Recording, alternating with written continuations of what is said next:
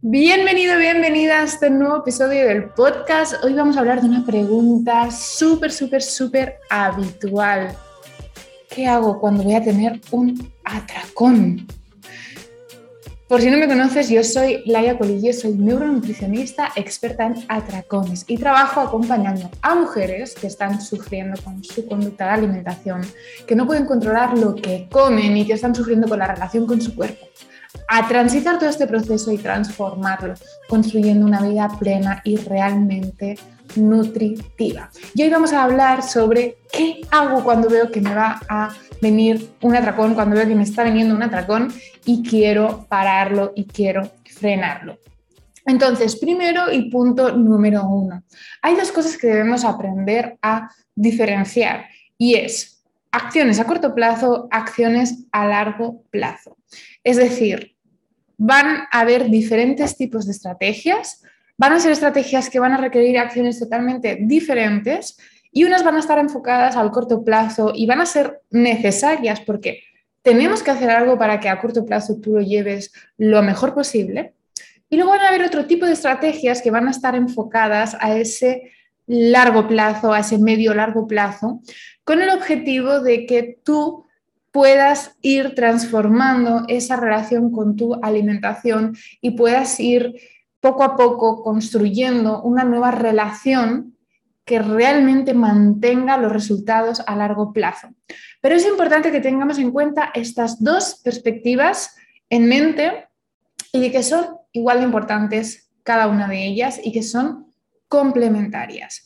Entonces, en el corto plazo, qué es lo que vamos a tener que hacer, ¿vale? Vamos a ponernos en situación.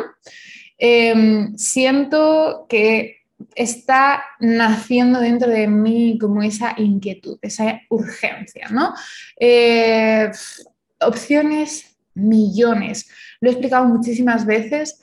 Puede ser, en función de tu historia personal, puede haber tantos disparadores que te despierten esa sensación de urgencia para ir a comer, que mm, tendrás que revisar qué es lo que está sucediendo. ¿no? Pero bueno, el caso en lo que estamos hoy, se me está despertando esa urgencia.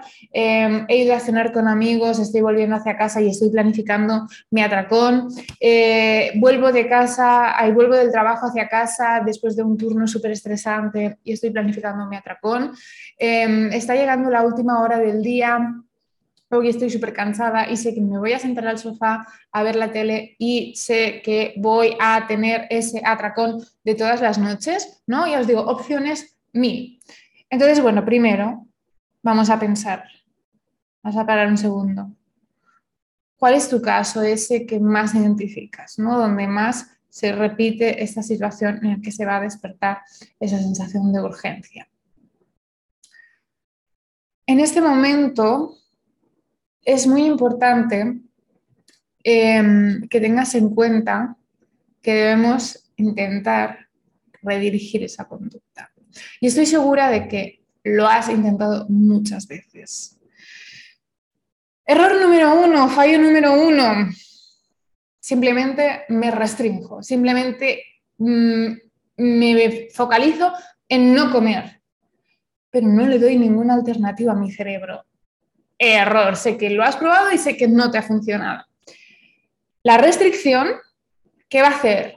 Añadir más leña al fuego. Si yo simplemente me estoy focalizando en no voy a comer, no voy a comer, no voy a comer, estoy estresando más a mi cuerpo. Estoy provocando que me aumente esa ansiedad, ese estrés, que por cierto muchas veces podemos confundir como el causante del atracón, y simplemente está siendo una consecuencia de cómo yo estoy gestionando todo el proceso. Si mi cerebro quiere ir a comer y yo simplemente lo intento frenar, mi cerebro va a intentar manipularme para que haga lo que él quiere. ¿Y cómo lo va a hacer? A través de emociones. ¿Y cuáles son esas emociones intensas que me van a mover en la dirección que él decida? Pues la ansiedad es una emoción que todas hemos vivido en algún momento, ¿no? Entonces, intento frenar el atracón, empieza a despertarse esa ansiedad, esa ansiedad, esa ansiedad, esa ansiedad. Y ya sabes cuándo se va a calmar la ansiedad, ¿no? Cuando termines comiendo, cuando termines realmente haciendo em, eso que tu cerebro quiere, que en ese momento es comer, simplemente comer. Con lo cual, error número uno y súper importante que entiendas que tienes que empezar a liberarte de él es la restricción, el simplemente para el atracón, intentar parar el atracón y nada más, no hacer nada más. Vas a incrementar la ansiedad y te va a ser muchísimo más difícil, vas a empezar un proceso de lucha interna, ¿no? Tú discutiendo con tu mente, voy, no voy, debo, no debo, me lo merezco, no me lo merezco, en fin, todas esas cosas que nos decimos te vas a desgastar físicamente, emocionalmente, mentalmente, vas a terminar yendo, vas a generar la culpa, etcétera. No te resuelvo nada que no conozcas ya, ¿no? Entonces, punto número uno, primer error que debes evitar es intentar no frenar. ¿Qué sucede? Si yo le quito algo al cerebro, tengo que darle algo a cambio. Entonces, no vale con que simplemente intente parar el atracón y ya está, sino que va a ser ideal que le dé una alternativa si no voy a comer, voy a hacer esto. Y entonces dirás, ya, la ya, ya también lo he intentado. Ya muchas veces intenté, pues en vez de comerme la chocolatina o las galletitas, pues me voy a comer la manzana o la zanahoria y luego me como la zanahoria, me como las nueces, me como los frutos secos, me como los dátiles, me vuelvo a comer la manzana y finalmente me como la chocolatina, ¿no? Bueno, ¿qué es lo que está pasando aquí? Es súper importante que tengas en cuenta que cuando tú pones algo a cambio, no puede ser cualquier cosa. Tiene que ser un competidor suficientemente potente. Porque si no tiene la categoría que tiene la comida, si no le genera a tu cerebro, a tu cuerpo, lo que le está generando la comida, para tu cerebro no va a ser suficiente. Entonces va a seguir enfocado en lo que quiere y necesita, que es ir a comer. Es muy importante que tengas esto en cuenta. No vale poner una acción por poner, no vale poner una conducta alternativa por poner. Hay que poner una conducta alternativa que compita, que sea digna de competir con la comida. Por eso tenemos que aceptar un concepto muy importante y es que tu conducta de atracón tiene un beneficio para ti.